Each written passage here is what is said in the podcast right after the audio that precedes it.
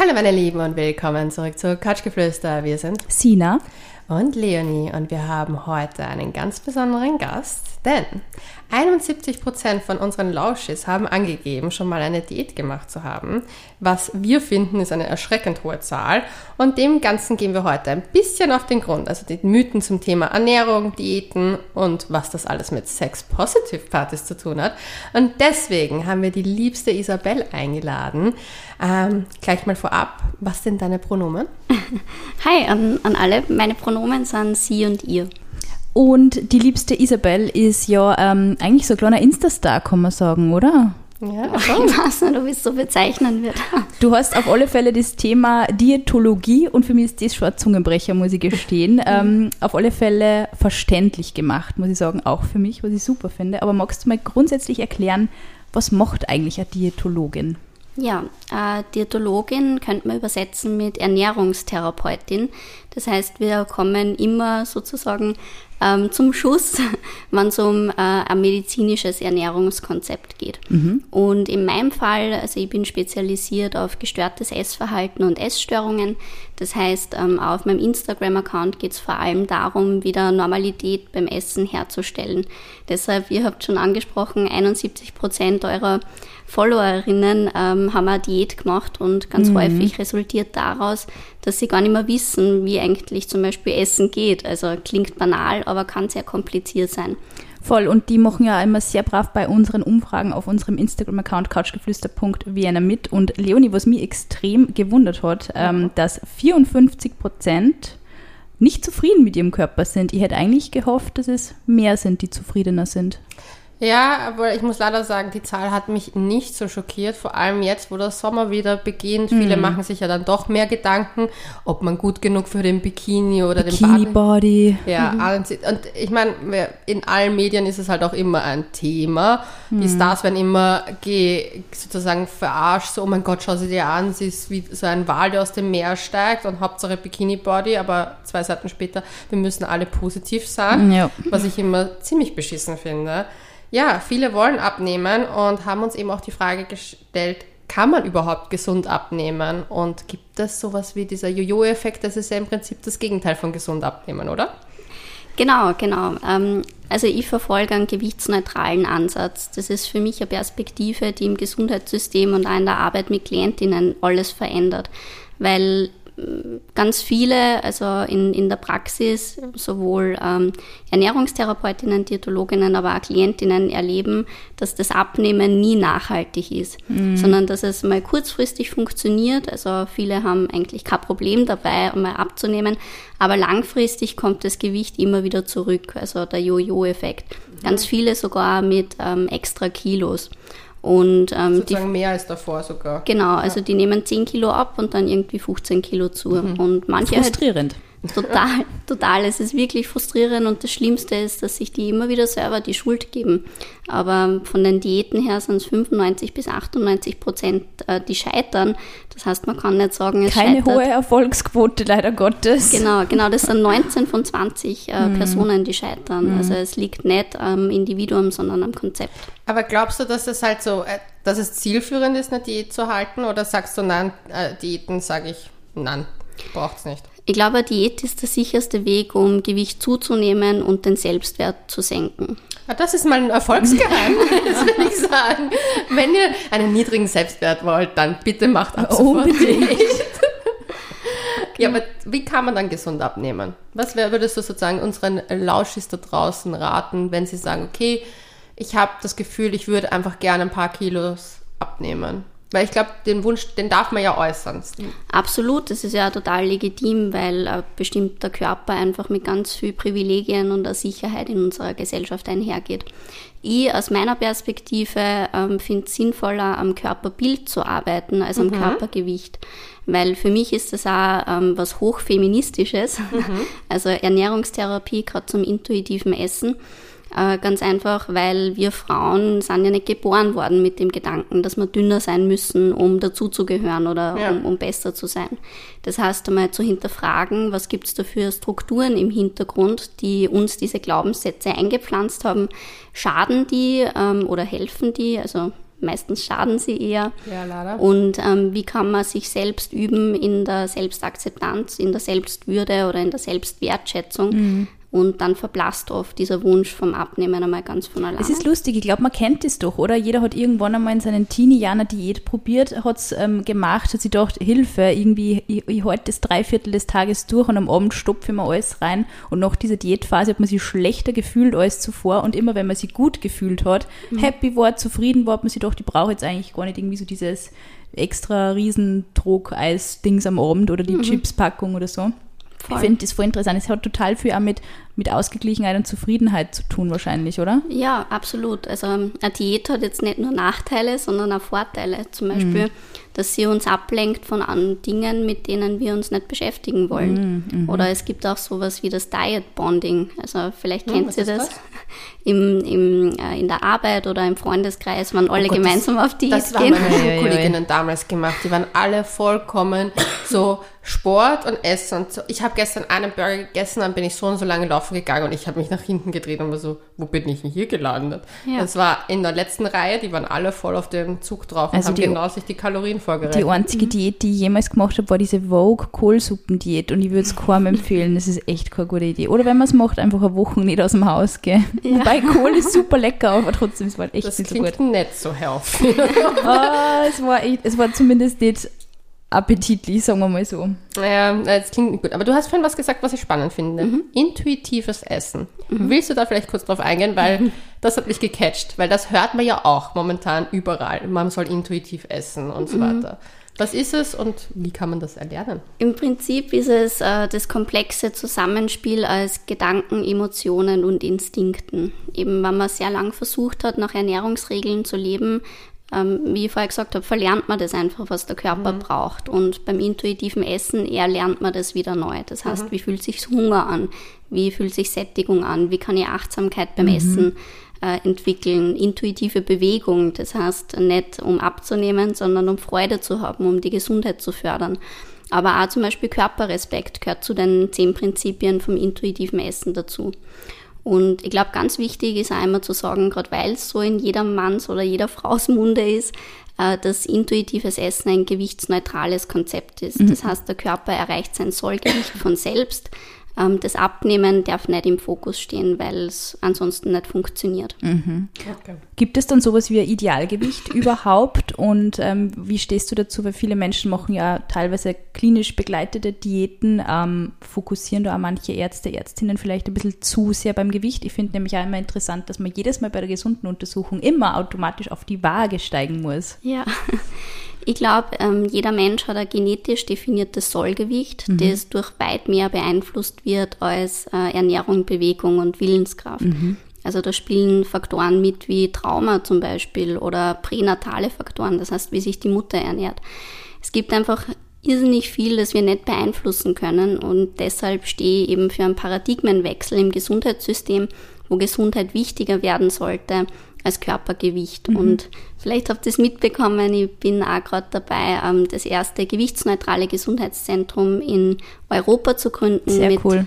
Genau, mit zwei Kolleginnen, der Ellie McPie und der Cornelia Fichtel, eine Fitnesstrainerin und Die hat ein Buch geschrieben, auch die. Cornelia, gell? dieses emotionale Essen. Ich glaube, da habe ich sogar einen Bericht im News drüber gemacht. Voll. Spannend, auch ihr kennt es euch, ja, sehr ja, cool. genau. Also wir, wir gründen das jetzt gemeinsam. Das Buch heißt Food Feelings. Food Feelings, ja, genau. Ja, sehr empfehlen. Da geht es um Vom Kremeyer Essen. Verlag, Leonie. Da ist auch okay, übrigens unser Buch erschienen. Das könnt ihr im Übrigen noch rüberkaufen, by the way. Aber sehr cool. Und das öffnet ihr jetzt. Oder wie kann man sich das vorstellen? Dann kommt man zu euch und kriegt ein komplettes Surrounding eben, ja. Kriegt man dann gleich so einen grünen Drink, wie du von uns bekommen hast? Wie schmeckt der überhaupt? Da wird es weit mehr geben. Hast du mal als schon probiert? Was ist überhaupt da drin? Weizengras? Nein, das ist äh, Matcha. Hakuma. Matcha, Matcha. Super lecker. Ich liebe das Zeug. Ja, schmeckt urgut. Mein, mein erster Matcha. Echt? Wow. Ja. Ja, ähm, wir gründen, also wir sind gerade im Projekt Anlauf, ganz am Anfang. Wir sind gerade dabei, Spenden zu sammeln, also über äh, GoFundMe.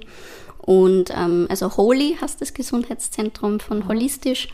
Und im Herbst 23 wollen wir eröffnen. Sehr cool. Wow, Mega schön. gutes Konzept, finde ich. Ich finde es auch toll, weil ich finde, das ist, was wir eh schon gesagt haben, so, man ist so in unserer Gesellschaft auf das Gewicht fokussiert, weil zum Beispiel, ich habe vor zehn Jahren oder länger schon die Waage aus meinem Badezimmer verbannt, weil ich mir gedacht habe, so, ich muss mich wohlfühlen und das ist nicht gebunden an einer Zahl oft und man stresst sich dann, ist nämlich genau dann passiert, immer wenn ich mich scheiße gefühlt habe, bin ich auf die Waage gestiegen. Ja, immer die Wagen und der BMI, das finde ich irgendwie als so Konzepte, die ein bisschen, weiß ich nicht, diffus sind. Oh, beim BMI, das darfst du Isabel nicht sagen. Daher Wollen wir die Box echt aufmachen? öffnen wir die Box. Hast du etwas gegen den BMI?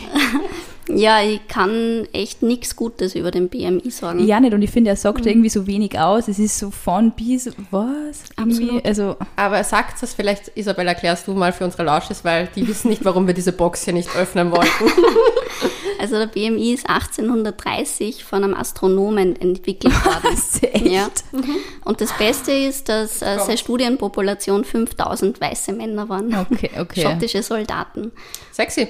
Die sind wahrscheinlich auch ein bisschen größer und, und, und durchtrainiert gewesen und haben irgendwie andere Gewichtsvoraussetzungen Genau. mitgebracht wie Ja, vor Frauen, allem oder? Männer. Und weiß. Und was? Also weiß er ist eigentlich sehr sexistisch, auch rassistisch, hat keine Aussagekraft über das Gesundheitsverhalten, keine Aussagekraft über den, ja, über den Gesundheitszustand, über die Körperzusammensetzung. Also er ist durchwegs unbrauchbar. ich finde generell, also ich hab, lebe ja, würde ich sagen, sehr intuitiv, also mit dem Essen. Aber ich habe auch das Glück, dass ich halt in einem Haushalt aufgewachsen bin, wo das vielleicht auch nicht so großes Thema war. Vor allem auch das Thema emotionale Essen nicht so ein Riesending war, weil es gab bei uns einfach Abendessen und so weiter. Aber es war jetzt nicht so, dass das mit irgendwie viel Dass nach dem Abendessen nur jeder irgendwie so Packung Chips braucht hat oder irgendwie so. Ich glaube, Es gab es schon, also es gab zum Beispiel immer Süßigkeiten zu den Feiertagen, Geburtstagen und ab in, zu Weihnachten halt in der Vorweihnachtszeit halt mehr Kekses oder so und Torteln und so, aber es war jetzt nicht so, dass zum Beispiel, ich weiß nicht, wenn ich jetzt traurig gewesen wäre, dass meine Mama mir eine Schokolade in die Hand gedrückt hätte vielleicht oder ich mir selber eine geholt hätte. Und ich glaube, das ist ja auch etwas, mit dem du dich stark beschäftigst, das emotionale Essen, weil daran ist ganz viel geknüpft. Ja, absolut. Äh, Also tatsächlich ist emotionales Essen auch ein Symptom von chronischem Diätverhalten. Ah, wirklich? Genau, also die, bei einer Diät ähm, ja, steigt die Stressbelastung, aber die Stressresistenz sinkt, wodurch das sehr oft in emotionalen Essen mündet. Und interessant ist auch immer, ähm, zu welchen Mitteln, also zu welchen Lebensmitteln man eher greift. Ähm, Wenn das eher zuckerreiche sind, dann braucht man eher so den Energiekick und die fettreichen führen eher zur Entspannung, manchmal sogar Sedierung. Und da ist immer wichtig zu hinterfragen, was ist die Funktion, um das auch austauschen zu ich habe können. gestern eine ganze Box Eis gegessen. Was heißt das jetzt? Nein, dass der Horst war. Ja, mir war heiß und ich hatte Guster. Aber ja, es ist spannend, dass es halt, dass man sowas isst und dann Mhm. das vielleicht reguliert, weil stimmt, ich habe an, dem Tag nicht so viel gegessen gehabt. Vielleicht Ja. hat mir die Energie gefehlt, weil eben, weil es so heiß war. Ja. Ja. Das ist halt auch immer so ein bisschen ein, ja. Du, was sagst du generell zu so Trends wie zum Beispiel Intervallfasten? Das würde mich jetzt interessieren. Oder was auch so ein riesiges Thema ist, ist die passende Ernährung zum Zyklus. Mm, Also Intervallfasten oder generell Fasten muss man, glaube ich, unterscheiden. Es gibt das äh, spirituelle Fasten, das in fast jeder Weltreligion vertreten ist. Da mag ich es mir jetzt nicht unbedingt anmaßen, darüber zu urteilen. Ähm, Fasten um, also Heilfasten ist auch noch einmal was anderes, das gerade stark erforscht wird, zum Beispiel bei Menschen mit Diabetes oder rheumatischen Erkrankungen. In der Onkologie wird das auch erforscht. Genau, genau. Ist natürlich sehr gefährlich in der Onkologie, weil ein Mangelzustand also wirklich auch tödlich wirken kann.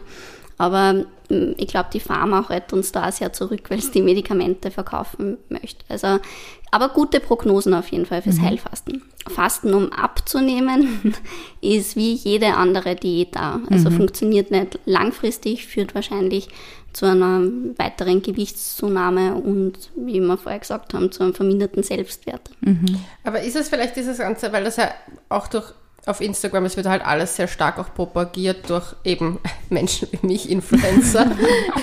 so dieses auch what, what I eat in a day Stuff ist ja eigentlich auch sehr triggering.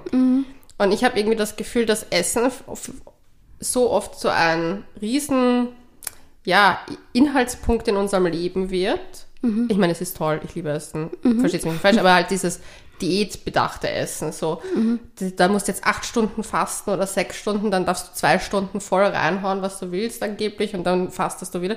Ich finde, das ist also für mich hört sich das einfach nur also stressig an. Und als ob man seinem, du hast es eh schon gesagt, den Problemen auch ein bisschen aus dem Weg geht. Voll, ja, Ersatzreligion einfach auch und eben Frauen werden da gut abgelenkt, weil wenn die auf Diät sind und permanent in der Mangelernährung können sie jetzt nicht ihr Potenzial ausschöpfen. Schrecklich, wenn man dann den ganzen Tag Kopf hat. Aber ich muss ein, kleine, ähm, äh, ein kleines Wort ergreifen für die, fürs Intervallfasten. Ich habe da mal ein interessantes Interview gehabt mit einem Grazer Molekularbiologen, der auch Autor ist. Also der forscht auch sehr viel zu diesem Thema Autophagie, also diese, dieser Zellerneuerungsprozess, der sich noch, ich glaube, ähm, 16 Stunden ähm, nahrungsfrei quasi dann einstellt. Ich finde das sehr interessant, weil ich mache sowas eigentlich immer, ähm, also ich habe mit dem schon öfter telefoniert und habe eben auch sein Buch gelesen. Ich glaube, das heißt, ah, wie? Der Zell, e- egal, ich schreibe es in die Shownotes. Es ist ein sehr spannendes Buch, gar nicht irgendwie im Sinne von Diät, sondern halt sehr wissenschaftlich auf diese Autophagie und auf diese Zellerneuerung. Und ähm, wie mit dem gesprochen habe ich eigentlich das Gefühl gehabt, ich mache das automatisch immer sehr oft. Also ich esse oft wirklich so zwischen 14 bis 16 Stunden gar nichts, weil ich keinen Hunger habe. Dann merke ich so, mein Bauch meldet sich, ich kriege Hunger und dann esse ich was. Und ich glaube, dass das immer so ein bisschen, also ich habe immer das Gefühl gehabt, die ist sehr intuitiv und habe auch jetzt wenig Problem gehabt, ähm, dass ich mal gewisse Dinge in der Ernährung abgewöhne oder sage, boah, ich muss jetzt wieder gesund essen oder ich muss eine Diät machen, bis auf dieses Kohlsuppendebakel habe ich Gott sei Dank keine Diäten versucht. Aber ich habe so das Gefühl, ähm, es macht mir irgendwie fitter. Also zum Beispiel, wenn ich in Oberösterreich bin, wo drei Mahlzeiten, äh, vollwertige, sehr reichhaltige Mahlzeiten am Plan sind, komme ich heim nach Wien, ich bin fertig, wirklich, ich halte das nicht aus. Also für mich ist das einfach zu viel. Und deswegen, wenn ich dann immer so intuitiv ist, habe ich das Gefühl, ich fühle mich am fittesten und am gesündesten, lustigerweise. Ja. Aber sehr spannendes Buch kann ich empfehlen, wenn es interessiert. Ja, ich glaube, es ist eine sehr individuelle Sache. Für manche ist das der größte Horror, 16 Stunden nichts zu essen und die neigen dann eher zu so einem Kreislauf aus Restriktion, also Einschränkung und Binge-Eating. Aber es gibt natürlich Menschen, für die es, ich weiß es jetzt nicht, wie, wie oft am Tag ist, aber wenn das von innen halt kommt und sich gut anfühlt, dann spricht nichts dagegen. Ja, ich, bin da zwei, ich bin bei zweimal am Tag. Ich esse kein Frühstück. Ich habe das noch nie mögen. Wirklich nie. Als Kind war ja, ich war nie die Person, die aufsteht und ein Frühstück braucht. Um 11 Uhr brauche ich was. Um 11 Uhr ist meine Mittagsessenphase. Und zwischen, also ich Abendessen tue ich lustigerweise relativ spät, so zwischen 19 und 21 Uhr. Aber ich habe dazwischen wenig Hunger. Es ist echt interessant. Einfach italienische Gene wahrscheinlich irgendwo.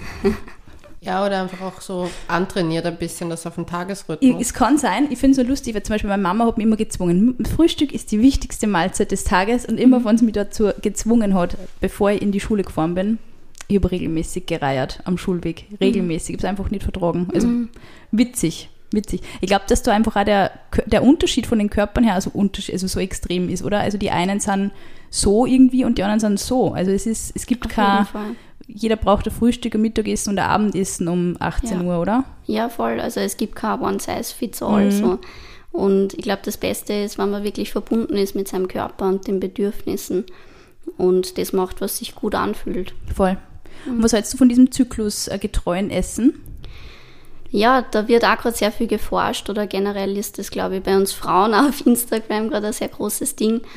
Ähm, ich bin gerade dabei, dass ich mich da richtig einlese. Das heißt, ins Detail kann ich da jetzt gar nicht gehen, aber grundsätzlich gibt es natürlich einige Sinne, äh, einige Dinge, die Sinn machen. Ähm, in Bezug auf Nährstoffe, gerade so in der PMS-Zeit und so weiter, oder dass wir Voll. auch dann mehr Energie brauchen, dass man vielleicht jetzt nicht so streng mit sich selber ist, wenn man die Cravings hat. Ähm, man kann es aber natürlich auch übertreiben, also es Voll. kann interpretiert werden wie Es die ist nächste echt so Diät omnipräsent, ich habe es ja. gemacht vor zwei Jahren. Wie ist dir da gegangen? Mir ist super gegangen, aber ich bin generell jemand, ich habe es halt als Add-on gemacht. Ich habe es mir halt angeschaut, was kann ich noch zusätzlich mehr essen. Also Ja. jetzt nicht so, dass ich sage, ich habe auf was verzichtet, Ja. sondern eher so, okay, was hat viel Eisen, dann esse ich das vielleicht äh, vor meiner Periode mehr, damit ich es halt dann habe sozusagen, damit ich halt eben nicht auf vielleicht Ersatzprodukte zurückgreifen muss, weil es gibt ja den ganzen Zusatz und ich wollte einfach für mich schauen, ob ich halt genug Eisen durch Lebensmittel bekommen kann.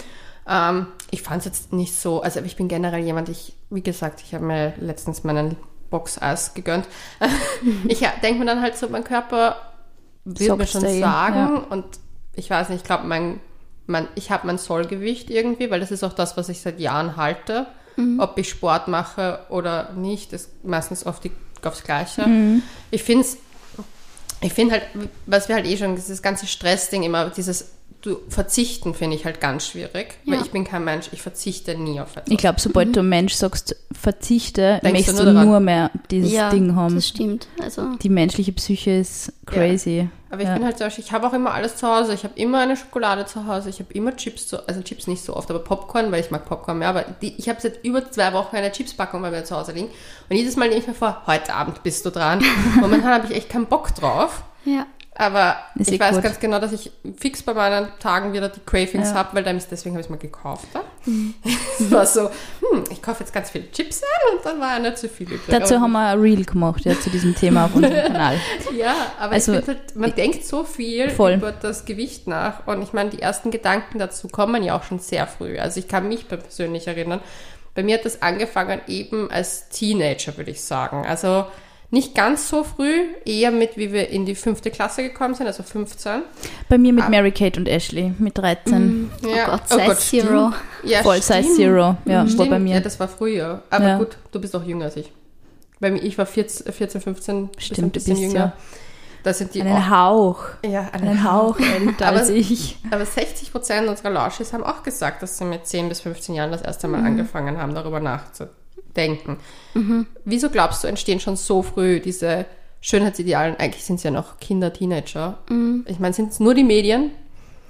Ich glaube, es sind generell Vorbilder, die wir so haben oder was gesellschaftlich auch verbunden wird mit einem dünnen Körper. Also meine Vorbilder jetzt als Kind waren natürlich Disney-Prinzessinnen, Barbie-Puppen. Also das, Stimmt, das die sind sind ja halt auch so dünn. Die Disney Ja. Ich habe die voll vergessen. Die Barbie war Ich habe einfach elendlange Arme gehabt. Ja, alles war es so ist dünn, irre. Fiers und alles. Genau, also so, ein- so ein Körper könnte im echten Leben gar nicht existieren, weil sie das anatomisch gar nicht So riesiger ausgeht. Kopf. Ja.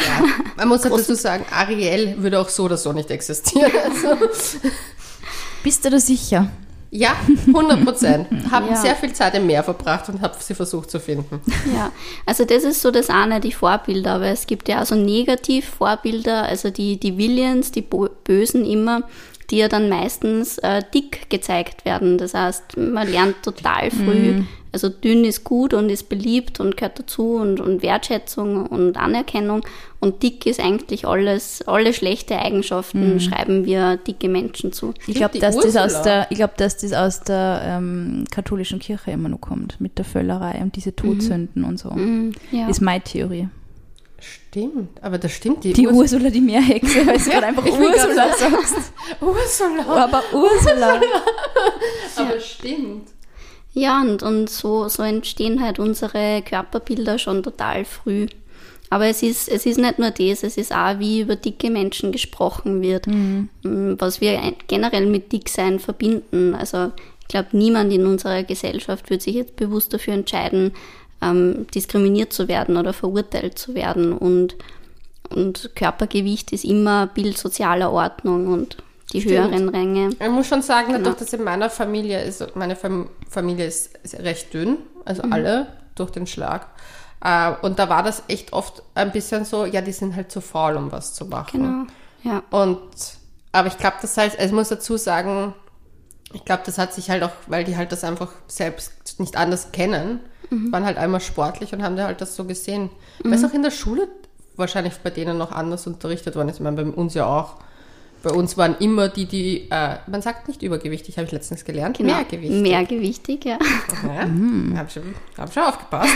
Aber bei uns zum Beispiel auch die mehrgewichtigen Kids wurden halt von unseren Sportlehrern voll diskriminiert. So, ja, du bist einfach nur zu faul. Aber ich glaube, man muss schon ein bisschen unterscheiden. Also meine Mama ist Volksschullehrerin und die ist schon seit vielen Jahren und sie hat schon bemerkt, dass da ein- eine massive Gewichtszunahme bei den Kindern passiert und das schon wirklich sehr, sehr früh, wenn die in die Schule kommen und einfach schon die 40, 50 Kilo auf die Waage bringen. Ja.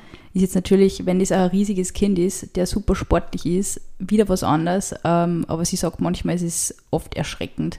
Und es ist auch natürlich auch die Frage, ist es gesund, irgendwie auch den, ähm, diese, dieses Gewicht dann so zu, ja, oder dieses, das dann zu fördern, sage ich mal, die Eltern dann irgendwie zu ermutigen, ja, es passt schon, dann isst halt der, das Kind irgendwie mehr, ist eh okay, du musst eh nichts irgendwie an deiner Einstellung zum Essen ändern. Das ist halt, glaube ich, das andere Fatale, was man so ein bisschen beachten muss. Also ich habe jetzt erst wieder diese Studie rausgekommen, dass anscheinend irrsinnig viele äh, junge Männer, also Buben, unter Bluthochdruck schon leiden, weil die einfach zu viel Bauchfett haben. Und das finde ich schon extrem. Also es ist, ja, ich glaube, man muss ein bisschen aufpassen, weil also ich bin ein absoluter Fan davon, Bodytypes zu zelebrieren, aber ich glaube, es gibt irgendwo auch immer nur ein Maß, wo man sagt, das ist gesund und es gibt ein Maß, das ist nicht gesund und es ist auch unabhängig vom Gewicht. Ja, für mich ist es zum Beispiel viel wichtiger, wirklich den Fokus aufs Verhalten zu legen, mhm. weil ich meine, wir wissen alle, wenn sie ein Kind jetzt nur von Süßigkeiten ernährt und Chips, mhm. dann ist das nicht gesund, Voll. aber da geht es ja. jetzt für mich nicht primär ums Körpergewicht oder ums Bauchfett, sondern wirklich ums Verhalten. Mhm. Und was für viele einfach so frustrierend ist, ist, dass man aufs Körpergewicht halt keinen direkten Einfluss hat. Mhm. Es gibt einfach dicke Kinder, so wie es große, kleine und dünne Kinder auch gibt. Und äh, für mich ganz persönlich ist in dieser Diskussion immer total wichtig, auch wirklich so die Industrie mit ähm, also mit reinzunehmen. Voll. Weil natürlich, wie das streite ich gar nicht ab, dass, dass wir Menschen immer dicker werden und das liegt definitiv auch an, an der Industrie, sicher, also an den Lebensmitteln, ja. die schnell Überall verfügbar Zucker sind. drinnen, sicher, ja. Genau, ja. genau. Aber da ist halt nicht so das, das Individuum schuld, denke ich, sondern ich glaube, es ist wirklich ein Public Health Thema, das Voll. politisch gelöst werden muss.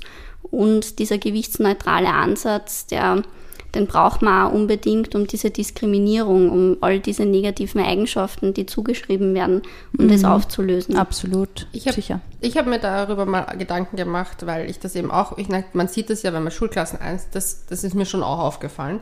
Aber ich habe mir dann auch gedacht, so ja, aber wie soll es anders sein? Die meisten von ihnen haben Eltern, die wahrscheinlich beide Vollzeit arbeiten, keine Zeit haben zu kochen und vielleicht greift man dann vielleicht kochen ist so ein Riesenthema, ja. Selber kochen, ja. Ja, schneller mal zum einem Fertiggericht. Ich habe es jetzt gemerkt, wo ich voll viel Stress hatte. Ich habe mir sehr viel mehr Fertiggerichte geholt oder bin halt schneller mal in ein Fastfood-Geschäft, also Geschäft lokal gegangen, mhm. habe mir was geholt wo vielleicht auch nicht mehr so der Bezug da ist, sondern es war nur noch mehr schnell Energie holen mhm. und gar nicht mehr so, ja, ich mache jetzt was, was, tu mir was Gutes auch damit. Mhm. Und Essen ist ja halt auch ein zelebrieren, für mich immer zumindest, wenn ich mit meiner Familie bin, wo wir den Tag besprechen, wie das war. Mhm. Und ich glaube, das fehlt vielleicht vielen, dass die Zeit, das Geld und ich glaube halt, da sollten wir auch als Gesellschaft einfach mhm. uns vielleicht auch überlegen, ob vielleicht 40 Stunden Wochen und mehr zielführend sind. Ja, da dass Schulausspeisungen mhm. einfach viel mehr irgendwie transparenter werden, also dass du dann genau. Ja. Und vor allem, dass vielleicht auch wieder Fächer wie Kochen eingeführt werden, weil. Für alle, nämlich nicht ja, nur für, ja, für die Mädels. Ja, genau. Nein, wirklich für alle, weil zum Beispiel ich ja. habe Freundinnen, die können nicht kochen. Ja. Ich finde das erschreckend, weil mhm. ich kann es, weil meine Mama und mein Papa haben immer gekocht und ich bin einfach daneben gestanden und habe mitgemacht oder halt nicht oder Bezug geschaut. Aber Niedrige Küchentätigkeiten, ob man immer machen darf, als Kind so Gemüse schneiden. ja. Oder abwaschen. Abwaschen, genau. Ja, ich habe auch als Kind schon kochen dürfen für meine Eltern. Was eigentlich ah, Leonie, halt kochst du. Ja, aber ich fand, ich wollte ja. Ich habe auch Kinderbücher dazu geschenkt bekommen und wurde halt voll integriert in den Prozess. Eine aber, kleine Martha Stewart. Ja. Wobei meine Mutter immer gesagt hat, nach dir und deinem Vater kann man die Küche ausklachen. aber ja gut, das ist eine andere Story. Aber das meine ich, es ist halt ein anderer ja. Bezug dann gleich da. Und ich sehe halt schon noch, dass wir halt alle voll gestresst sind. Und ich sehe es halt, ich meine, in Wahrheit leben wir eigentlich im puren Luxus. Absolut. Mhm. Und im Überfluss, ja. ja. ja. Und gleichzeitig sind richtig gute Lebensmittel, die eben nicht ähm, mit Zucker angesetzt sind, irrsinnig teuer und Extrem, werden auch immer teurer. Ja. Es ist echt, Jetzt also ich finde es auch 2 Euro oder Krass. Also, das ist ein Wahnsinn. Die Gurke, ich sage ja. immer noch die Gurke. Die Salatgurke um 1,30. Na, 1,40 letztes. Der Biller hat oh, ich darf gar nicht sagen, welcher mag, aber die haben es jetzt runter reduziert auf 1,19 und ich habe gleich zugeschlagen, habe glaube ich fünf Salatgurken nach Hause gebracht. Schnäppchen, unglaublich. Ja, die Inflation. So, jetzt kommen wir mal zu einem anderen Thema, weil sonst kriege ich Hunger, wenn ich ja. mit euch weiterhin sitze. Was hat jetzt eigentlich Sex positiv mit deiner Arbeit zu tun? Mm, total viel. Also ich bin ja beim Kollektiv Hausgemacht. Mhm. Wir, mhm. ja, wir haben diese Sex Positive Partys in Wien, ähm, ich würde mal sagen, gesellschaftsfähig gemacht. Und Absolut. Ja, genau. Also was, was mir persönlich total hilft und auch ganz vielen, äh, die auf unsere Partys gehen, ist einfach die Körperakzeptanz oder die, die Körperneutralität. Mhm. Und ähm, beim intuitiven Essen oder generell bei der Ernährung ist so, dass uns Körperbild sehr häufig einfach im Weg steht. Also wir erlauben uns jetzt manche Dinge nicht, weil wir Angst vor der Gewichtszunahme haben. Und da helfen solche Partys einfach total gut, ähm, eben in, in der Akzeptanz, äh, dass der Körper schon gut ist, so wie er ist und ja, das bringt einfach mehr, mehr Entspannung ja, ins voll. Essverhalten rein, wenn man Frieden mit dem Körper geschlossen hat. Ja. Ich finde, es macht es irgendwie so schön zu sehen, wie unterschiedlich, also ich war ja schon auf ein paar von euren Partys, also mhm. ich finde es so schön zu sehen, wie unterschiedlich verschiedene Körper aussehen können und gleichzeitig extrem sexy sind. Und ich mag, ich finde auch dieses befreiende Gefühl irgendwie, dass es halt da in der Atmosphäre herrscht. Das ist halt mhm. nicht so, man muss nicht den Bauch anziehen, um sexy ja. zu sein, sondern es ist irgendwie so, du kannst einfach du selbst sein und auch mhm. anziehen, was du möchtest, im, mhm. je nachdem welches Motto oder so weiter. Mhm. Aber ich finde das halt auch voll, also mir hat es auch geholfen zu sehen, dass ich nicht sozusagen perfekt sein muss und mhm. so. Ich fand es irgendwie cool. Also dass halt auch mehr zählt als nur Körper, sondern genau. einfach Spaß haben. Ich finde das auch cool, dass man das einfach generell so ein bisschen in der Werbung mittlerweile sieht, in der Musik, in Filmen, dass einfach diese Diversity, mhm. ich finde es einfach auch interessanter. Absolut. Also wir haben uns doch alle schon mega satt gesehen an, an jungen, dünnen, weißen Frauen. Ja. ja. Es gibt ja. so viel mehr. Ja, ich finde vor allem, was mir erschreckend aufgefallen ist, dass es jung. Das ist mir früher noch nicht gar nicht so, weil ich selber noch jünger war, aufgefallen. Aber jetzt zum Beispiel, wenn man sich Zeitschriften anschaut, ich habe ja damals für die Vogue gearbeitet. Wir haben das an 14-jährigen Mädchen geshootet. Mhm. Und damals war ich Anfang 20 und habe das halt so nicht so stark hinterfragt. Mhm. Aber jetzt denke ich mir, wenn ich da reinschaue, denke ich mir teilweise so, okay, die Mädels sind 17, 16, höchstens vielleicht 18, mhm. verkaufen aber Mode, die sich wahrscheinlich die meisten 18-Jährigen nur durch Papa und Mama leisten können, wenn überhaupt, an, anstatt dass sie da ein bisschen mehr diverser sind. Mhm. Ich meine, jetzt kommt es eh langsam, ja. aber ich fand, das hat echt lange eigentlich gedauert. Also ich meine, ich war dort vor zehn Jahren. Ja. Also das ist jetzt nicht so lange. Also ja, diese voll. Hoheits, diese Monopole, die immer so diesen, dieses, diesen Hoheitsanspruch an guten Geschmack und Schönheit irgendwie mhm. und wir diktieren, was, was schön ist und was gut ausschaut. Ich finde, es ist eher an der Zeit ja. gewesen, dass das ein bisschen das weg. Ja. Ich finde Hautstruktur so geil. Momentan habe ich mich verliebt in Lachfalten. Ich weiß nicht. Echt? Ich bin auf der Suche nach Menschen mit Falten. Ich finde es so sexy, wenn du neben jemanden sitzt und der lächelt und der hat dann mit der Maske sind durch die Augen irgendwie mehr in den Vordergrund gerückt. Und dann habe ich mir gedacht, so, ich finde das irgendwie so sexy, wenn jemand lacht. Ich finde es ja so interessant, weil in der Werbung, du gehst ja vor allem immer auf das, womit du dich selber identifizierst oder was die anspricht oder was mhm. die catcht, was die irgendwie in, in den Bann zieht oder berührt und Dinge, die komplett perfektioniert sind und unnatürlich sind, eigentlich berührt das ja keinen. Ich möchte nicht wissen, wie viele Millionen und Milliarden da irgendwie in den Werbemarkt geleert worden sind und eigentlich Zero Outcome gehabt haben. Es gibt eine urgute Studie jetzt, aber das hat was komplett ein anderes Thema, und zwar Diversity in Netflix-Sendungen. Mhm. Und zwar die Sendungen, die am diversest waren, haben die meisten Zugriffe, nämlich von jeglicher Gruppierung. Ah, Auch von, also von mhm. den weißen, sozusagen cis-hetero-Typ. Mhm die schauen sich das trotzdem mehr an. Umso mhm. diverser, umso mehr höher sind die Einschaltquoten. Und umso weniger divers, umso mehr weniger sind die Einschaltquoten da. Plus gibt es zum Beispiel bei eben dem Sex and the City Remake die Kritik, dass sie eben so pseudodivers sein wollten, mhm. anstatt das einfach irgendwie ein bisschen natürlicher oder mit mhm. Selbstironie, ich finde, man muss das ja. halt auch ownen, irgendwie, wenn man dafür gestanden hat. Man kann man kann, ja. ja. man kann sich eh weiterentwickeln, aber es ist ja irgendwo wichtig, die Fehler zu ja. sehen, die man gemacht hat. Ja. Aber ja, kommen wir wieder zurück zum Thema. Der eigene Körper. Mhm. Zufrieden sein ist schwierig. Wie kann man es vielleicht anfangen zu lernen? Ich meine, die, wer vielleicht nicht so zufrieden ist mit seinem Körper, wird sich jetzt nicht auf die nächste Sex-Positive-Party hauen, auch wenn ich es jedem empfehlen würde. Aber was kann man sozusagen, wie kann man die mini-ersten Steps also was ich mit meinen Klientinnen als erstes mache beim Thema Körperneutralität, ist eigentlich den Fokus weg vom Aussehen lenken hin zu dem, was tut der Körper für uns. Also wir kennen das ja aus total vielen Studien, dass Menschen, die Dankbarkeit empfinden, einfach glücklicher sind. Mhm. Und wir können das auch gut auf den Körper übertragen. Das heißt zum Beispiel einen Bodyscan machen von der Zehenspitze bis hin zum Haarscheitel. Wofür bin ich dankbar? Also bei den Füßen halt natürlich, die tragen an ähm, durchs Leben, wann, wann man halt gehen kann. Oder ansonsten ähm, bei den Händen, dass man jemanden in den Arm nehmen kann. Oder beim Bauch, also sowas wie das Bauchgefühl zum Beispiel, mhm. ist ja total wichtig für unsere äh, Intuition. Und das ist so der erste Schritt, wirklich auch die Gedanken zu lenken, also Dinge anders zu denken, weil unsere Gedanken sehr stark auf unsere Gefühle und unser Verhalten wirken. Das stimmt, absolut. Das finde ich eigentlich ein schöner Ansatz. Gedanken sind wirklich Gedanken ähm, sind die Macht. absolut Und ich glaube, steuern alles. kann es vielleicht sein, Hypothese, dass wir Frauen, wenn wir ständig unsere Gedanken ums Essen haben, haben wir ja nicht Zeit, die Welt zu erobern. Vielleicht ist das auch einfach Vielleicht ist es ein patriarchales Konzept. Vielleicht hat sich extrem da was, jemand mal was überlegt. Was ich auch so schade finde, und das fällt mir jetzt auf, ich, mein, ich bin jetzt 30 geworden und irgendwie, ich habe schon einen Großteil meiner jugendlichen Zeit damit verbracht, irgendwie schon unzufrieden zu sein, irgendwie, um mir zu denken, das wäre irgendwie ausbaufähig, das sollte besser sein, das könnte, und jetzt kämen die ersten Falten und ich denke mir, fuck, wenn ich mir alte Fotos anschaue, wieso habe ich einfach diese Zeit nicht komplett genießen können und mir denken können, es hat doch eh gepasst. Es ist echt schade. Und das wirst du in zehn Jahren dann auch Und sagen. von jetzt an geht es Genau. nur mehr bergab. Nein, Nein, jetzt wird's jetzt, nur jetzt, wird man, jetzt wird man entspannter, finde ich, mit dem Alter. Ich finde es ich find's geil. Also ich liebe alt werden. Ich finde, ich, wenn ich meine Mom anschaue, ich finde die so schön. Ich finde die so cool. Und die hat auch eine ganz andere Art von, wie sie mit der Welt umgeht.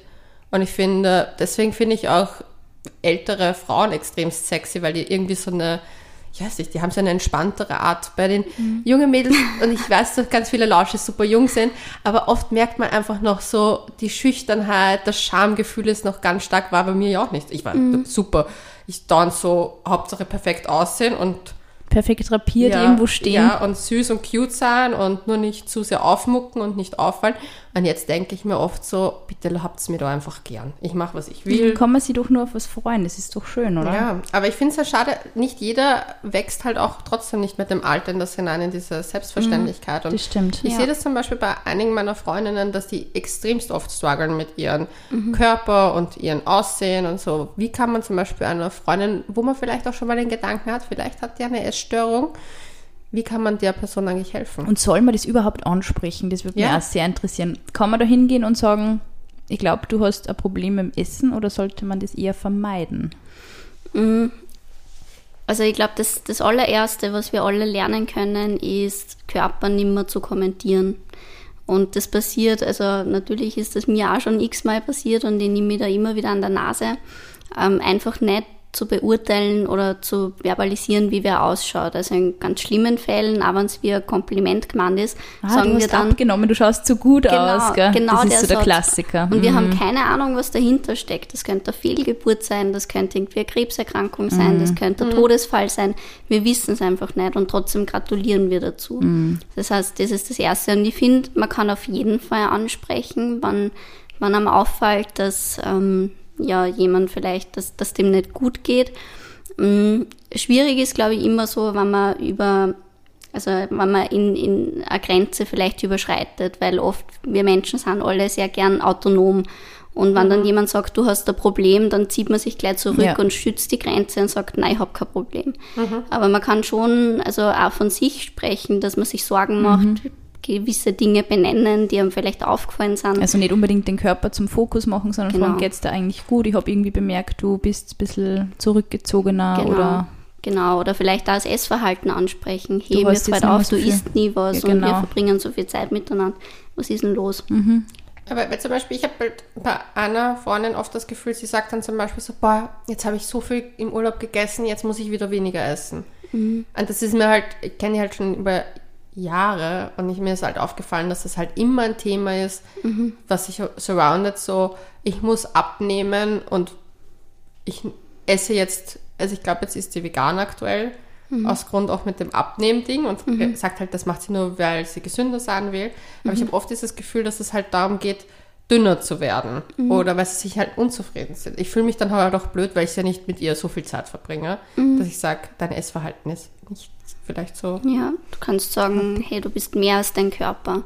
Oder der, der Körper zureden ist. sozusagen, Genau. ja. Oder auch Komplimente machen, die jetzt nichts mit dem Aussehen zu tun haben, sondern ich schätze deine Ausstrahlung voll oder ich mag's, wie intelligent du bist und also auch da positiv einfach das Gespräch lenken. Jetzt hätte ich eine Frage und zwar der schlimmste Härtefall, also nicht schlimm, aber der härteste Härtefall, an den die du erinnern kannst in deiner Karriere. Wie lange hat es gedauert, bis die Person wirklich von dem Häufchen Elend, wie sie zu dir gekommen ist, ähm, gesagt hat, jetzt fühle ich mich in meinem, in meinem Körper wohl? Hast du da so eine Zeitspanne ungefähr, wie lange das, das dauert? Mm, das kommt Arbeit? immer total drauf an, wie lange jemand ähm, wirklich auch schon mit dem Thema struggelt und ob wirklich eine psychische Erkrankung dahinter, also eine mhm. Essstörung ist ja eine psychische Erkrankung, mhm. eine Diät ist gestörtes Essverhalten. Das heißt, mhm. da geht es auch noch einmal leichter oder schneller. Mhm. Aber im Schnitt, also ich habe ja dieses ähm, Sechs-Monate-Programm, das Food Freedom Programm, da lernen die, die Klientinnen schon, schon sehr gut, so mhm. ähm, ihren, ihren Wert oder ihren Fokus woanders hinzulegen. Mhm. Also da steht zwar das intuitive Essen im Fokus und das Körperbild kommt dann noch ein bisschen später, aber ich glaube, dass das Körperbildarbeit, also wo man wirklich mit, mit Werten arbeitet, mit dem Sinn des Lebens, mit den Charaktereigenschaften und so weiter, dass das ähm, unumgänglich ist, wenn man jetzt eine sehr lange Diätgeschichte oder eine Essstörung gehabt hat. Mhm. Okay, und kann man eigentlich jemals von einer Essstörung geheilt sein? Gibt es das? Weil das ist, die Essstörung ist ja wie eine psychische Krankheit. Mhm. ähm, Gibt es oder kann man einfach damit lernen, umzugehen, zu leben? Also laut den Definitionen, und ich bin jetzt keine Psychotherapeutin, aber kann eine Essstörung schon geheilt werden. Okay. Aber prinzipiell ist es einfach auch immer sehr individuelle Sache. Also manche lernen schon mit gewissen Dingen zu leben und andere kriegen das wirklich ganz weg. Mhm. Also sehr, sehr individuell. Das heißt, auf den äh, Sexy Summer Body sollte man sich nicht zu arg fokussieren, weil je mehr man sich darauf fokussiert, desto schwieriger wird die ganze Geschichte. Am besten vielleicht lieber auf den Sommer konzentrieren genau. und ganz viel Spaß haben mit Freunden, Familie und vielleicht den einen oder anderen Date.